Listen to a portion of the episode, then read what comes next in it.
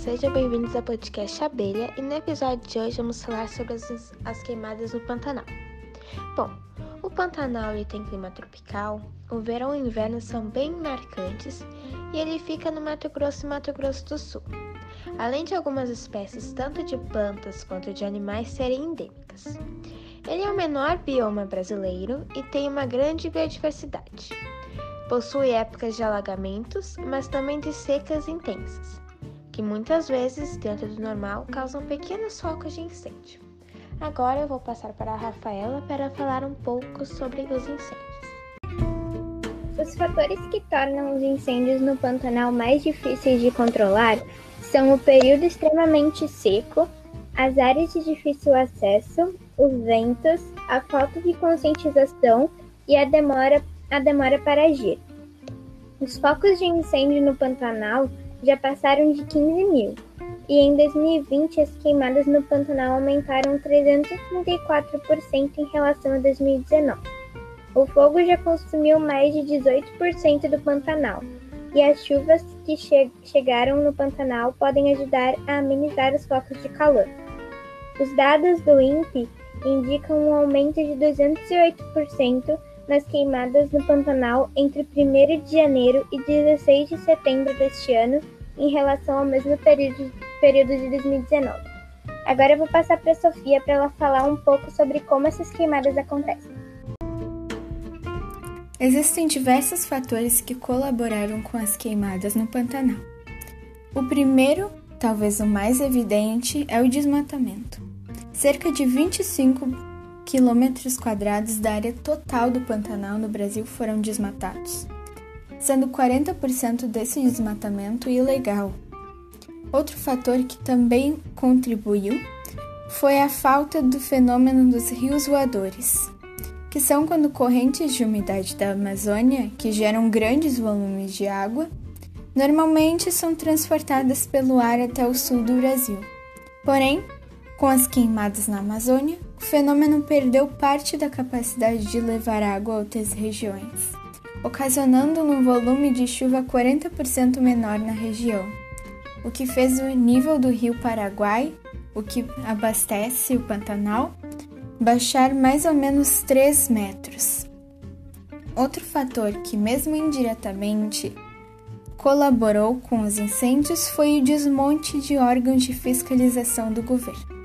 Mas eu não vou me aprofundar muito na parte da política, porque quem explica isso agora é a Camille. Uh, bom, como a Sophie falou, eu vou explicar um pouco sobre a política. E a primeira coisa que eu vou falar é que o Bolsonaro, nosso presidente, falou em uma cerimônia que o Brasil está de parabéns pela maneira como preserva o seu meio ambiente. Sobre a causa dos incêndios, o presidente repetiu o argumento já utilizado de que o fogo é gerado principalmente por causas naturais. Pega fogo, né? O índio taca fogo, o caboclo taca fogo, tem a geração espontânea. Lá na Amazônia, no Pantanal, a temperatura média é de 43 graus. Ano passado, quase não pegou fogo.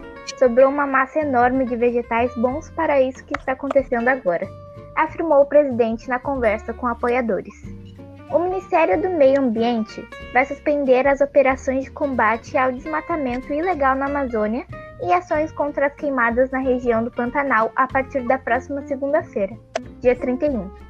Segundo o Ministério, a medida foi tomada porque a Secretaria de Orçamento Federal bloqueou 39,7 milhões de reais em verbas do Instituto Chico Mendes da Conservação da Biodiversidade e 20,9 milhões do Instituto Brasileiro do Meio Ambiente e nos recursos naturais renováveis após, após decisão da Secretaria do Governo e da Casa Civil da Presidência da República. Aos 60,7 milhões, somam-se 120 milhões que também serão cortados do orçamento do meio ambiente em 2021. Mesmo assim, o Instituto Brasileiro do Meio Ambiente diminuiu no ritmo das operações de fiscalização no Mato Grosso do Sul em 2020. A, a queda se reflete nas mul na multas aplicadas. Atuações relacionadas à vegetação, por exemplo, como desmatamento e queimadas ilegais, caíram 22% em 2020 em comparação com o mesmo período do ano passado.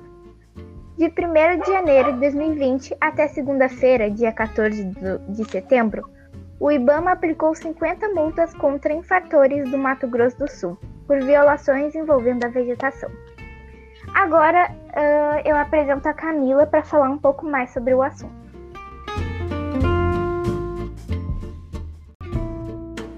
Bom, agora depois da fala da Camille sobre a política em relação ao Pantanal, eu acho importante a gente refletir um pouco, porque se pararmos para pensar em como milhões de vidas foram perdidas nas queimadas dos últimos meses, é terrível. Porque se não mudarmos nossa relação com a natureza logo, nós vamos sofrer com as consequências.